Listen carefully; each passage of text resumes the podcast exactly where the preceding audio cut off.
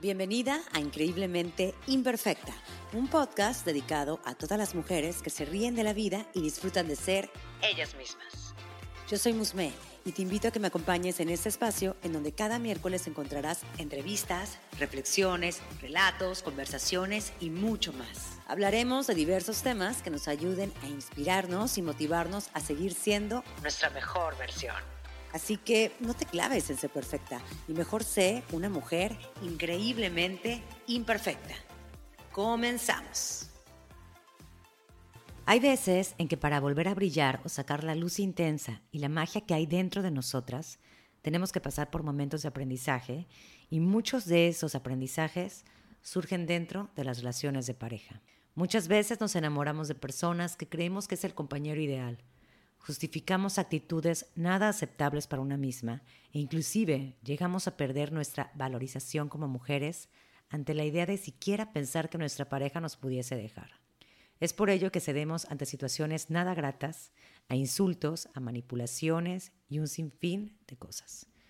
Sin embargo, existimos mujeres que sí llegamos a darnos cuenta y a reconocer que esta clase de relaciones no son las adecuadas para una misma y optamos por alejarnos, Habemos otras que por más que nos diga nuestra familia o amigos que no es sano, preferimos no hacer caso. Tenemos miedo por dentro, sabemos que no es lo mejor para nosotras, pero pensamos que nadie comprende nuestra situación. Quiero poner esto de contexto para ahora sí darle la bienvenida a Avi Justiniano, una mujer apasionada por ayudar a los demás, una chica hondureña que pese a su corta edad se está convirtiendo en la voz de muchas mujeres que han vivido algún tipo de violencia con la pareja o sobre abusos narcisistas. Abby es estudiante de la carrera de desarrollo local, es fundadora de una red internacional llamada Ahora Brilla, que lucha por erradicar la violencia contra la mujer y empoderar a la misma. Bienvenida, Abby, aquí a Increíblemente Imperfecta. Muchísimas gracias por estar aquí conmigo. Hola, hola, de verdad que estoy muy emocionada por estar aquí. Me encantan estos espacios así bastante relajados, bastante empoderamiento de la mujer, eh, espacios bastante seguros donde una puede ser una misma y, puede expresar. Entonces, eh, me encantan estos espacios. Y sí, un saludo de Honduras. Yo soy Avi y estoy bastante emocionada de estar aquí. Espero que puedan disfrutar mucho esta entrevista, que puedan eh, aprender sobre todo un poco de lo que vamos a estar hablando acerca del tema. Y, y pues bueno, a disfrutar esto. Conocer a Avi porque de hecho yo ya te empecé, yo ya te seguía en Ahora Brilla. Ya te seguía. Y ya de ahí fue que me mandaste un mensajito y demás. Y la verdad que no me había, te soy honesta, no me había puesto a ver exactamente qué era el proyecto. Cuando empecé a ver todo lo que traes, realmente, te soy honesta, me llamó mucho la atención. Se me hizo un proyecto bastante bueno, eh, noble. Eh, eso de querer apoyar, el crear algo que, bueno, más adelante nos vas a platicar a grandes rasgos pero ahorita es como empecé a entender muchas cosas que luego una como mujer toma como por hecho que pueden pasar ante, ante una relación y realmente pues, pues no, ¿eh? O sea, son como focos rojos. Entonces, antes de, de empezar con todo, a mí me gustaría que tú nos platicaras primero a través de qué suceso es que surge el proyecto de Ahora Brilla, porque tengo entendido que todo surge a través de, de una situación personal y me gustaría que nos las empezaras a compartir. Sí, exactamente, fue una situación personal, fue algo de vivencia en primera persona.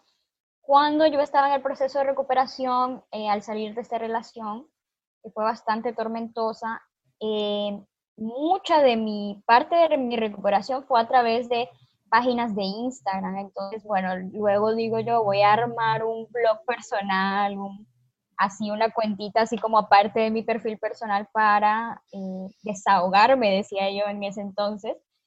Y eh, abro una cuenta con un nombre cualquiera que ni recuerdo cómo era que yo le había puesto. Y eh, empiezo yo a publicar información acerca de esto, acerca de cómo uno puede recuperarse, acerca del trastorno de personalidad narcisista, acerca del abuso por parte de estos psicópatas integrados. Entonces, eh, bueno, luego empiezo a ver que empiezan a seguirme 10, 20, al día siguiente 100, y empieza a llamar ya un poco la atención la información que se estaba transmitiendo. Entonces luego em, el nombre de Ahora Brilla surge porque yo me hago la pregunta yo me alejo de esta persona, pero ¿qué hago luego de alejarme de esta persona? O sea, ¿qué es lo que hay que hacer? Entonces yo me respondo a mí misma, ahora brilla. Ahí eh, me, me, respondo a mí misma, ahora brilla, ahora sé feliz, ahora sonríe. Entonces ahí es donde surge el nombre de Ahora Brilla, le cambio el usuario a Ahora Brilla, justamente el 5 de marzo del año pasado. Y eh, ahí empieza todo a tomar forma. Realmente yo no, o sea, no es que creo el usuario y, ya tenía en mente que se fuera a convertir en una red internacional y que fuera a abrirme puertas como estas en las que estoy ahora, eh, pero todo se ha ido dando como que fuera realmente nada, nada ha sido planeado. Antes de que, de que platiquemos sobre eso, que también se me hace bastante interesante, sí me gustaría que me dijeras, ahora sí que fuéramos como que un poquito más profundo ¿Qué, ¿Qué, fue lo que sucedió en tu relación como para que tú empezaras ya a, a, entender qué es lo que había sucedido y cómo se le describe ese tipo de personas? Bueno, primero, eh, realmente la relación fue bastante difícil. Esta persona era mi compañero en la universidad, ahí fue donde yo lo conocí. Eh, al principio se mostró como, como un, una persona realmente maravillosa, un ejemplo para todos, un gran líder. Eh, capta mi atención. En mi caso, yo soy eh, cristiana evangélica. Él se hace pasar también por una persona así, ahí es donde me capta más todavía. Y según yo estaba con, con, con, mi alma gemela, realmente creí que era la persona perfecta para mí. La conocí cuando tenía yo 19 años, entonces era como, algo para mí muy emocionante. Estaba era mi compañero, pasamos mucho tiempo juntos. Eh, primero comenzaron muchos, muchos insultos, muchos eh, señalamientos, mucha violencia psicológica totalmente bastante fuerte. Eh, maldecirme, decir que yo estaba muerta para él con, con cosas tan insignificantes que, yo decía, pero ¿qué, ¿qué, hice mal aquí? Entonces, ya luego llega un punto en el que teníamos que estar trabajando juntos, siempre por cuestiones de la universidad, teníamos que trasladarnos a otro lugar. Y pues ahí es donde ya comienza la violencia física, porque ya el contacto era más, más directo, ya eh, jalones de pelo, jalones del brazo, eh, tenía que hacer lo que él dijera. Eh, por ejemplo, estos audífonos así no los podía usar, él me los destruía, me los jalaba, no, o sea, tenía que escucharlo a él. Ah, y era bastante complicado, realmente fue muy doloroso. Yo nunca dije nada a nadie, ni siquiera a mi mejor amiga, hasta que llega un punto en el que ya, ya no doy más, ya sentía que algo malo estaba pasando mm, fuerte. Yo creo que ya mentalmente no podía más, físicamente no podía más. Eh, estaba callando ya, eh, en esa altura ya eran casi los dos años de relación. Bastante. Y ahí es donde, eh, cuando él, esta persona me jala el pelo, es por el simple hecho de esperar a mi otro compañero, empieza a jalarme el pelo y ahí salgo corriendo, huyendo, voy al parque de esa ciudad donde estábamos y llamo a mi mejor amiga y le digo, esta persona me acaba de jalar el pelo y me dice, pero ¿cómo? Bromeando, ¿qué pasó? Y le digo, no, me acaba de jalar el pelo, estaba enojado. Y Em, y, todavía me dice ella, pero, pero ¿qué fue lo que pasó? Y le digo yo, si supieras todo lo que me ha hecho esta persona, y era, era nada eso. Entonces ahí fue cuando yo empiezo como a soltar un poquito todo, eh, ya mis amigas eh, totalmente eh, asustadas por la situación, porque eran muy cercanas a, a él también y sorprendidas. ¿Y cómo es que esta persona se muestra como alguien tan bueno y hace eso? O sea, era, si a ellas les, les parecía algo difícil de entender, para mí era, eh, era muy difícil, de verdad muy difícil. Luego el proceso de recuperación fue muy duro, porque esta persona regresaba, me prometía cambiar, le prometía a mi familia cambiar. Eh, ahí se mezclaba tanto yo feliz de regresar con esta maravillosa persona y cada vez era peor. o sea, sí regresabas con él, pero cuando regresabas volvía lo mismo. Volvía. Tal vez los primeros días eh, sí hacía todo lo que le decía, se mostraba como alguien bueno nuevamente y yo me trasladaba a ese momento de inicio de la relación donde todo era perfecto y al final eh, todo, terminaba igual, terminaba igual y, era muy, muy difícil, realmente eh, sufrí mucho, tuve que salirme de la universidad eh, un año, salí de la universidad, perdí la beca que tenía en ese entonces, eh, tuve que salirme de mi entorno también en, en la iglesia, eh, también me, me, me, afectó mucho en esa parte, la parte emocional, yo estaba destruida. Y creo que estar aquí para mí es un, un logro personal, o sea, para mí el hecho de estar hablando de esto es como en serio, pensé nunca, nunca poder hablar. Él siempre me detuvo mucho mi voz, mi liderazgo. Siempre tenía que ser él, es decir, dame ideas, y, pero yo soy el que, el que da la cara por esa idea. Ok. por eso abrirme aquí a hablar significa tanto para mí, tal vez para los demás que están escuchando esto, eh, eh, suena poco, pero para mí es es un logro personal enorme estar aquí hablando hoy con, con, Musme. Realmente no dimensionaste todo lo que puedes llegar a tocar en las personas. Y eso es increíble, porque más adelante quiero que, que Avi nos cuente sobre el proyecto de Ahora Brilla, que es impresionante y estoy bastante impresionada, vuelvo a repetir, porque como decía al principio, tiene presencia en diferentes países ya, pero bueno, eso lo quiero dejar más para, para más adelante. A mí me gustaría saber si tú supiste, o sea, si tú pudiste tomar alguna terapia o cómo fue que tú te empezaste a reconstruir. ¿Cómo fue todo ese proceso?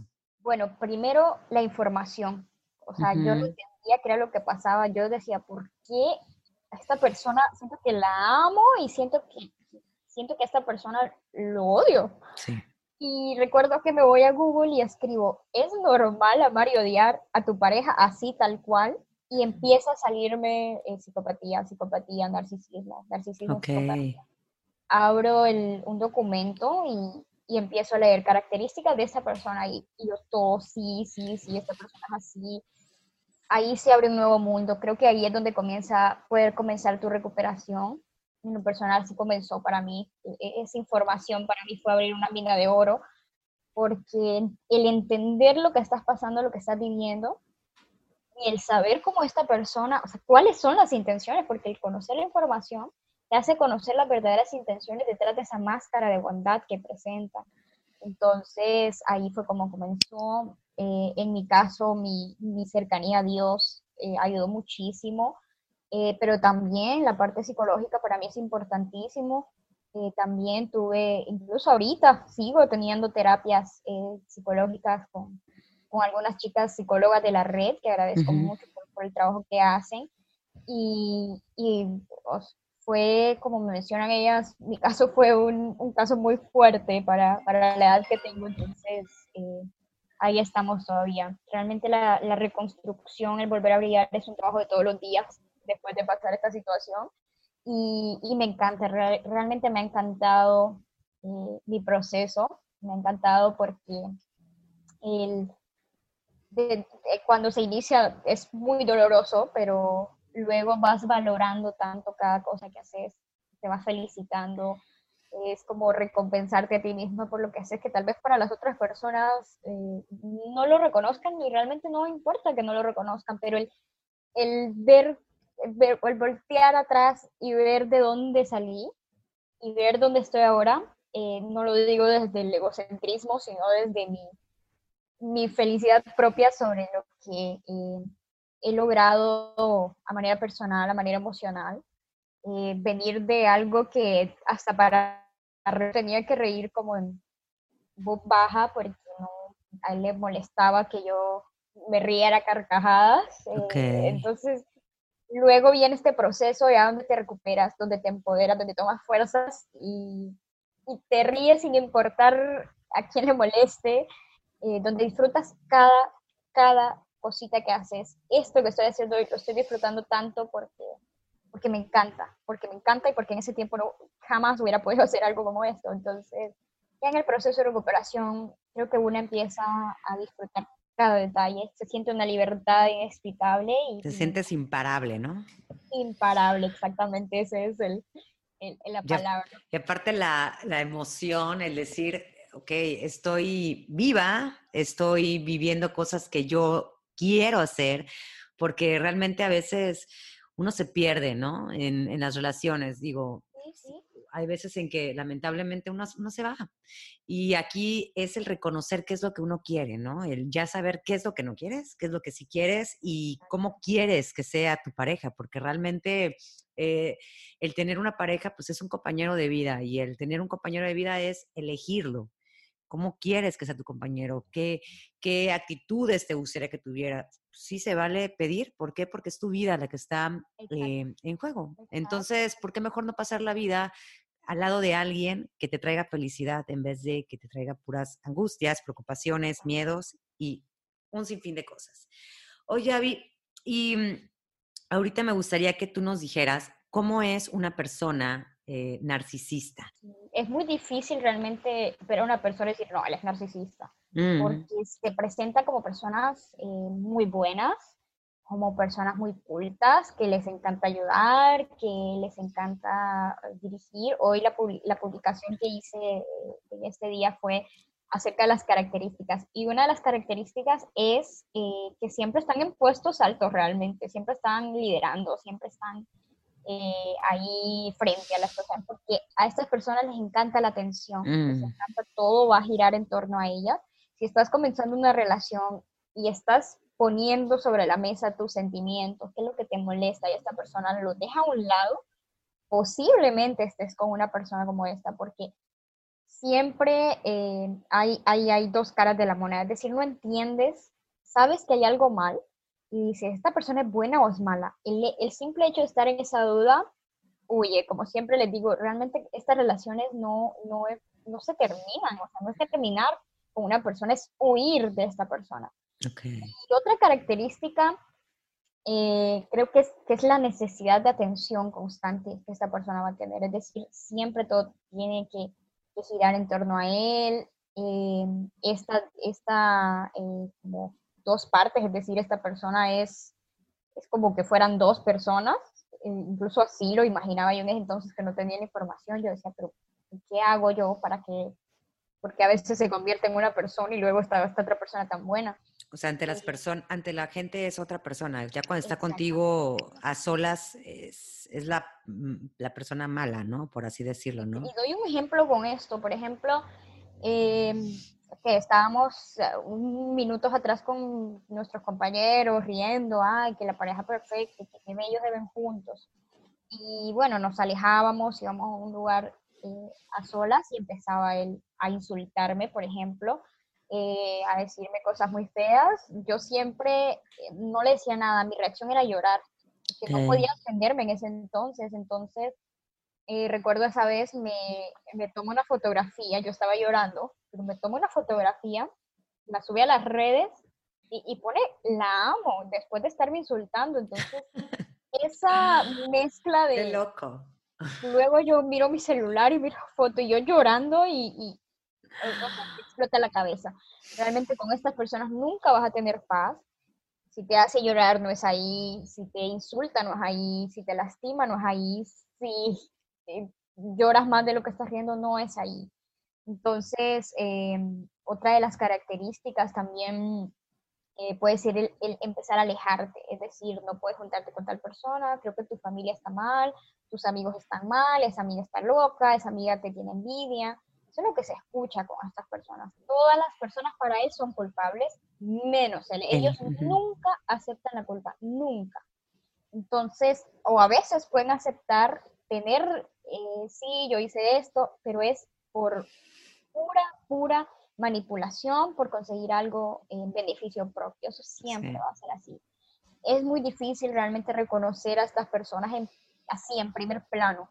Eh, es muy difícil porque saben la manera de, poder ocultar su verdadero ser, porque ellos son actores, eh, realmente saben actuar muy bien. Otro punto también es la almagelización, que es cuando esta persona se convierte en tu espejo, es decir, te gusta el rock, él ama el rock, te gusta el arte, él ama el arte, eh, sos católico, él es católico. Entonces, eh, e, ese espejismo. Entonces ahí es donde te engancha y dice, ay, encontré el amor de mi vida, wow, estoy con la persona perfecta. Y todo lo que, lo que te va a decir es totalmente inventado. Esa persona no ama ni el rock, ni le gusta tal cosa, porque simplemente te está copiando todo, está copiando todo lo que sos. Eh, primero esta persona te estudia tal cual un cazador observa a su víctima, así cual, está observándote, te estudia, luego viene el love bombing, ahí es donde empieza a, buscar enamorarte, ahí es donde empieza a buscar eh, engancharte, ahí es donde todo lo que su estudio, lo que te estudió, ahí es donde viene el toque. Y ahí es donde te dice tal cual las cosas que quieres escuchar, eh, lo que te gusta. Y aquí es donde siempre me dicen, pero es que en una relación, en una relación sana eso puede pasar también. Y es normal que al principio de la relación, claro, todo va a ser emocionante. Sí. Eso va a pasar pero hay que saber diferenciar entre lo sano y lo que no está normal. Por ejemplo, yo me sentía, o un punto en el, en el love bombing que fue como tranquilo, como es demasiado, llamadas todo el tiempo, mensajes 24/7 a veces, eh, o sea, es, es literal un bombardeo, es decir, es como que te, te, te, lleva contra la pared hasta el punto que no puedes moverte, no puedes pensar, no puedes analizar la relación, de repente ya te das cuenta, ya son novios, así pasó. Y en el love bombing te habla de tener hijos, casarte, nuestra casa va a ser así. Apenas están conociendo, también hay que tener mucho cuidado con eso. o sea, realmente no te deja respirar. Exactamente, así es, así tal cual. No, no analizas lo que está pasando. Todo es tan rápido que no sabes. Exactamente, así es como pasa. Yo eh, a esta persona cuando nos hicimos novios no éramos o sea, no nos conocíamos tanto, pero yo lo acepto porque, por eso mismo, porque era como me tenía contra la pared y, tal vez no es de manera obligada, porque no es que te dice, no, vamos a ser novios, sino que te empuja sin la necesidad de decir que te está obligando a hacer las cosas, pero la mayoría de cosas que pasan en la relación generalmente van a ser obligadas, no de manera directa, porque no te va a decir, te obligo a que tengamos relaciones, te obligo a que eh, hagas esto, sino que teoría tal punto de que tomas la decisión de manera personal y luego la que termina siendo culpable, eso es lo que busca. Exactamente. sí, claro, sabe manipular para lograr su objetivo. Son los reyes de la manipulación, totalmente. Oye, y también he escuchado, o bueno, más bien he visto dentro de tu cuenta que manejas un término que se llama hoovering o el efecto aspiradora. Platícame sobre eso, está, está muy interesante, ¿no? Me parece que existiera mucho eso. A muchas personas les llama la atención el término, creo que es lo que más me preguntan siempre. Ah, sí. Es como, em, termino yo la relación, ya termino, todo bien, eh, ya estás empezando a recuperarte, ya te recuperas. Luego, cuando ya sientes que estás dando un respiro de libertad, cae esta persona, viene esta persona, te contacta, te envía un mensaje, te llama. En el hoovering, hoovering es básicamente cuando esta persona regresa a querer atraparte, por eso se llama efecto aspiradora, porque busca aspirarte al, al espiral de engaño, al espiral de, de violencia. Entonces, eh, bueno, aquí es donde viene él, puede llegar con cualquier excusa de te extraño, ya reflexioné, ya cambié, fui al psicólogo, estoy muriendo, mm, te vi por tal lado, he soñado contigo. Eh, en mi caso, la manipulación espiritual, en la parte espiritual, hay que he estado orando mucho por ti y que Dios esto, entonces regresan con cualquier excusa y es, eh, esto es bastante común en la mayoría de relaciones, no hablando tampoco eh, de narcisismo, puede pasar, eh, también en una relación que, solo sea una persona tóxica, por ejemplo, porque el narcisismo ni siquiera se asemeja a una persona tóxica. O sea, ¿Cómo es la diferencia ahí? Una persona tóxica, una relación tóxica es cuando ambas personas se hacen daño. Esa es una relación tóxica. Cuando por ambas partes, es decir, ninguno de los dos está eh, sanamente y ambos buscan hacerse daño la relación con un narcisista ya es cuando e, existe una estafa emocional donde no sabías que esta persona iba a hacerte este daño, te engaña primero con una buena apariencia, luego eh, ya viene la devaluación. Allí es donde se diferencia de una relación tóxica. Y, bueno, eso es, es, básicamente lo que pasa en estas, en estas relaciones. Oye, No, y sabes que me, me, decías que al principio tú no le querías decir nada a tu mejor amiga, o sea, entonces por lo consiguiente entiendo que no sabía ni tu familia sobre la situación que estabas pasando. Y yo creo que entonces fueron como casi dos años sin hablar de esto, o sea, ¿qué es lo que tú sentías? O sea, ¿por qué, por qué para ti no era correcto comentárselo a alguien? ¿No querías que le, tuvieran alguna idea diferente? O sea, le agarraran idea más bien. Exactamente, eso mm. es, es eh, su imagen es una apariencia pública perfecta, te hace creer que esta persona es, es, está en niveles más altos, porque eso es lo que busca, es denigrarte como persona, es decir, hacer que bajes de nivel, porque estas personas siempre buscan a mujeres exitosas, brillantes, inteligentes, que destacan. O sea, nadie puede destacar más que ellos. Entonces, buscan a esta persona y es como que la aplastan y, ya es, quedó fuera del, juego, así tal cual. Entonces, sí, básicamente era eso, el temor del nadie va a creerme, él me lo dijo incluso. Eh, eh, una vez él puso sus manos en mi cuello, para, quería, me tenía contra una baranda así y, y ahí yo lo empujé y le dije, voy ahorita mismo a decirle a mi familia lo que está pasando. Ahí fue cuando él me tira esa frase de, vaya y nadie va a creerle. Todo, me dijo que todos iban a descubrir quién era yo. Ahí es donde existe la transferencia de culpa, se le conoce a eso, donde transfieren lo que ellos son, lo transfieren hacia ti. Entonces, eh, el temor, creo que el temor, ellos son personas realmente muy vengativas. Eh, o sea, yo conocía cómo esta persona actuaba con otras personas que iban en contra de lo que él quería y sé cómo reaccionaba. Era el miedo también, entonces, lo que te tenía. Totalmente, e-, era miedo, miedo total.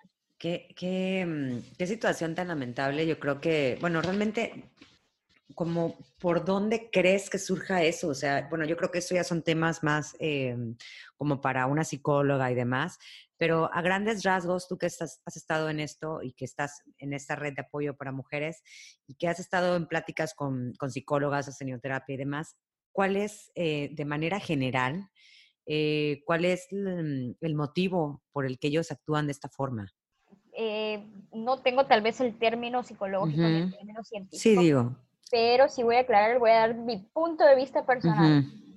Eh, teníamos el caso de, de una madre que tenía un hijo psicópata narcisista y ella nos contaba, él, esta persona de pequeño era así. A veces es, biológicamente ya estas personas nacen de esa manera. Sin embargo, aquí es donde buscan personas empáticas exactamente por eso, para que digas, no, pero es que él nació así, él, él, él, no tiene la culpa, yo quiero comprenderlo. Yo traté de comprenderlo y lo que gané fue insultos, lo que gané fue golpes, lo que gané fue, o sea, realmente ellos no van a sentir empatía, nunca van a sentir empatía por ti, nunca van a agradecer lo que estás haciendo. Yo luché por ayudarle y, realmente no vale la pena. Así que si estás pasando por esta situación y permaneces ahí porque sientes empatía y porque sientes que hay una esperanza de cambio, déjame decirte que eso no, no va a pasar, esta persona no va a cambiar. Puede fingir cambiar por un tiempo, pero va a ser lo mismo, lo digo por experiencia propia, por alrededor de 80 experiencias que tengo detrás mías a través de las chicas de la red. Entonces, es muy difícil, realmente esa parte empática es donde te tocan, es donde es decir, quiero entenderlo, ¿por qué es así? quiero apoyarlo, pero no, no les aconsejo eso, de verdad no es nada sano. Debes proteger tu corazón, tus sentimientos. Va a llegar un punto en el, que eso se comprende, eh, se comprende porque te protege. Es decir, por más que ames a esta persona, va a llegar un punto en el que no vas a tener más opción que huir de esta persona. Qué difícil lo que me comentas ahorita, que es una mamá de una persona que es así. Qué, qué lamentable, ¿no? O sea, no, no creo que ella esté pues ni orgullosa ni tranquila y qué bueno que también lo reconoce.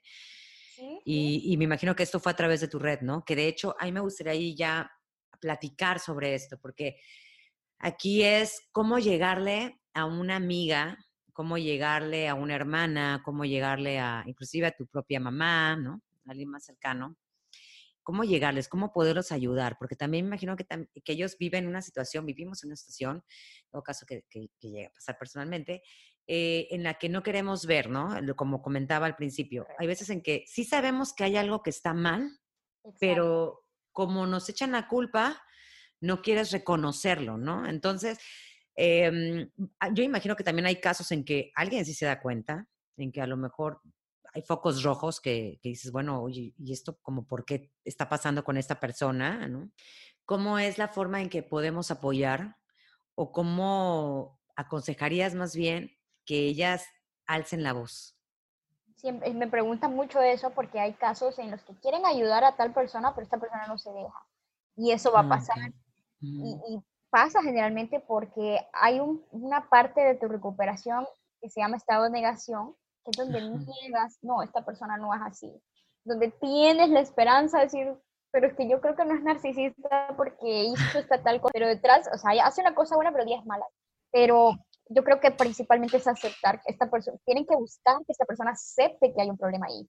El, hablar, nunca, si les aconsejo, nunca vayan a dejar sola a esta persona, por más que esta eh, mujer, en este caso que estamos hablando de mujeres, diga, no, no quiero ayuda, necesita ayuda, permanece ahí porque lo que esta persona quiere es que quede sola, mm. quede sola y que su única esperanza sea él.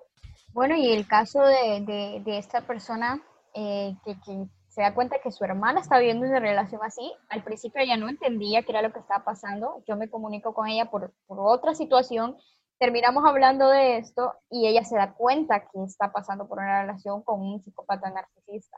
Y ahí es donde empiezo a darle información y todo se adecuaba a lo que, a las características, y ahí es donde se da cuenta, empiezo a brindar información para que apoye ella a su hermana.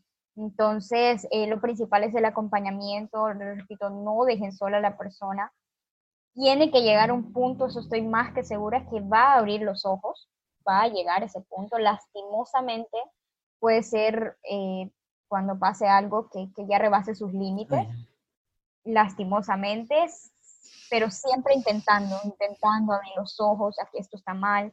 y mostrar la información sería bastante, o sea, el, ver que, que, no es algo que, que, uno se inventa, sino que hay algo que explica qué es lo que está pasando. Eso sería muy, muy bueno también por parte de ustedes que quieren apoyar a alguien así, que está pasando por esta situación.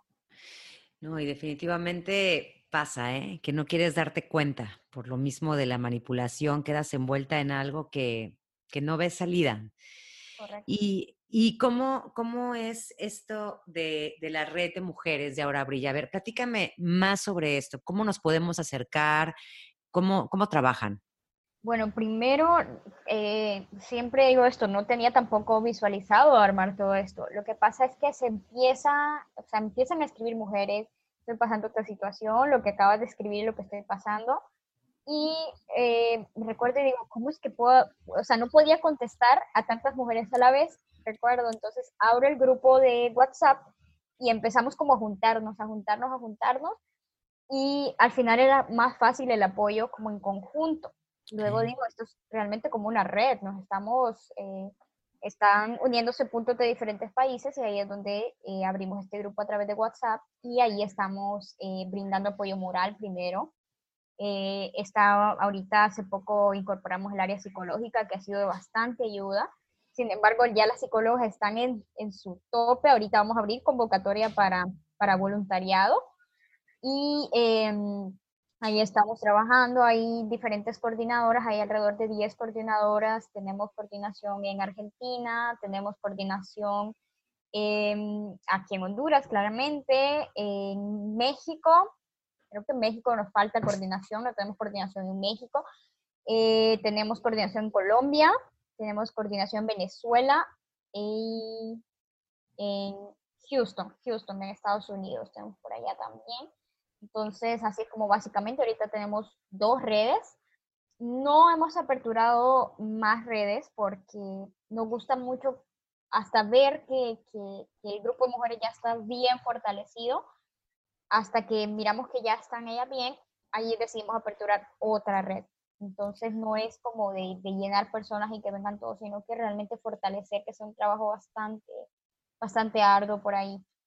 Y las, las, ay, perdón que te interrumpa, las representantes de los otros países son, son mujeres que ya pasaron también por la misma situación y no son psicólogas, o sea, para eso tienen un área de, un, área psicológica, un área psicológica, o sea, como que las canalizan, por así decirlo.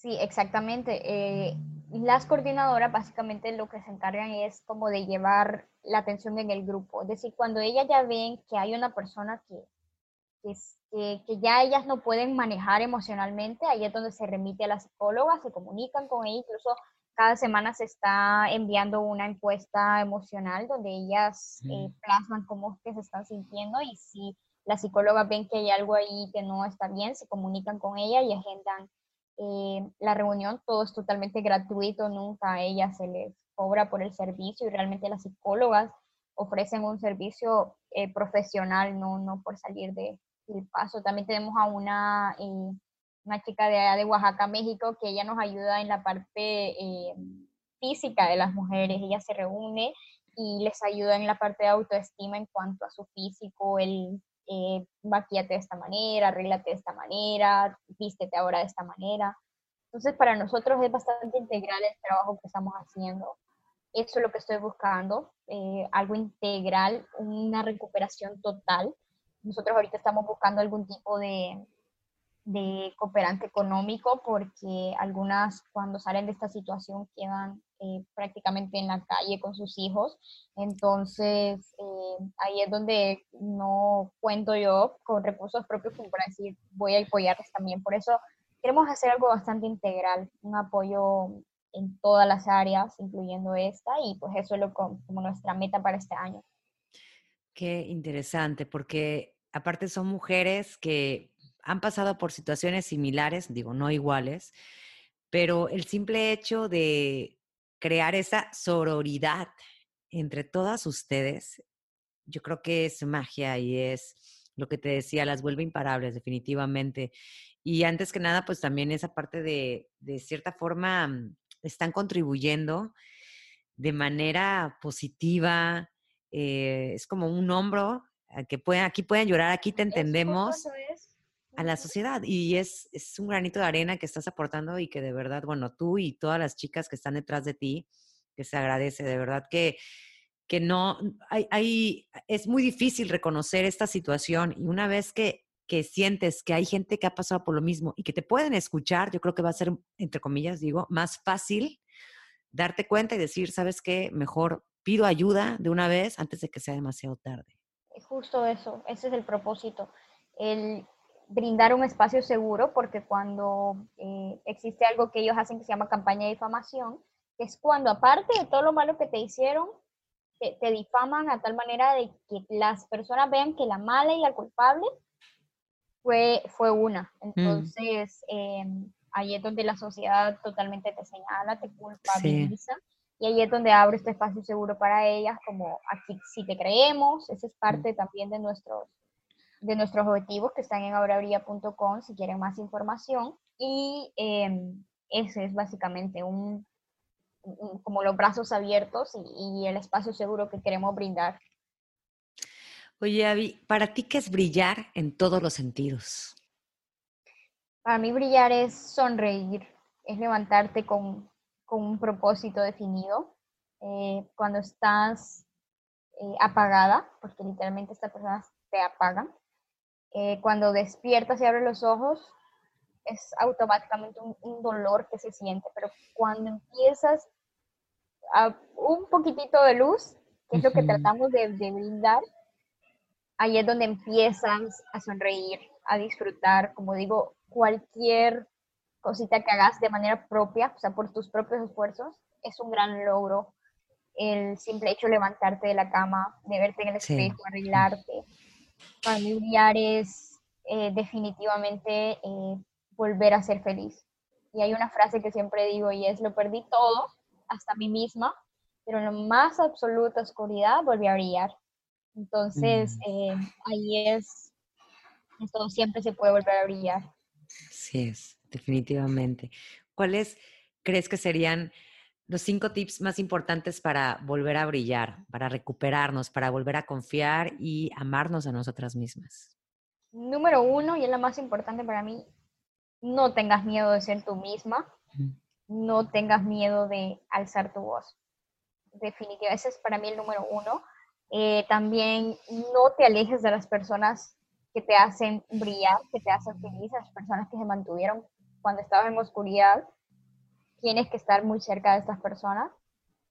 Número tres, y, y esta eh, también considero que es muy importante, no le tengas miedo a la soledad, porque muchas veces por el miedo a la soledad es que regresamos con estas personas, es decir, prefiero estar con esta persona a estar sola. No tengas miedo a la soledad, empieza a disfrutar de tu compañía propia y ahí verás que vas a ser imparable. Eh, también como número cuatro podría decir, eh, podría decir que, que la parte de, del físico, a mí me encanta mucho, el empezar a arreglarte, empezar a, a, a, que tu sonrisa sea tu mayor accesorio, pero también a ponerte lo que te gusta, la ropa que te gusta, eh, maquillarte como te gusta, porque muy probable si estabas en esa relación no podías hacerlo, entonces empieza a hacerlo, renueva ahí tu closet a, a, tus alcances, eso es importante, a tus alcances, a lo que puedas, no necesariamente eh, con algo de marca o algo por el estilo. Y número cinco, no eh, te hagas pequeña por hacer que otros sean grandes. No te hagas pequeña, no apagues tu luz por encender la de otras personas. Definitivamente esto es importantísimo porque a veces eh, tratamos de, apagarnos porque a las otras personas no les gustan las personas que brillan. Pero ahí es donde tienes que brillar más y, bueno, ahí es lo importante, ahí es donde tenemos que destacarse tú misma, no le tengas miedo a la soledad y pues esta última que les digo que es la más importante para mí. Cada quien tiene su brillo, ¿no? Eso. Cada quien cada quien. Que respetarlo. Así es, cada quien brilla a su manera. Muchísimas gracias, Avi. Muchísimas gracias nuevamente por tu tiempo, por estar aquí en Increíblemente Imperfecta y por ser una voz para las mujeres. Te invito a que me des seguir en Spotify para que no te pierdas cada miércoles nuevos episodios. Recuerda que me puedes encontrar en Instagram como arroba increíblemente-imperfecta y si deseas puedes enviarme un DM. Me encantaría saber qué te parece el podcast, qué temas te gustaría que abordara y sobre todo saber de ti.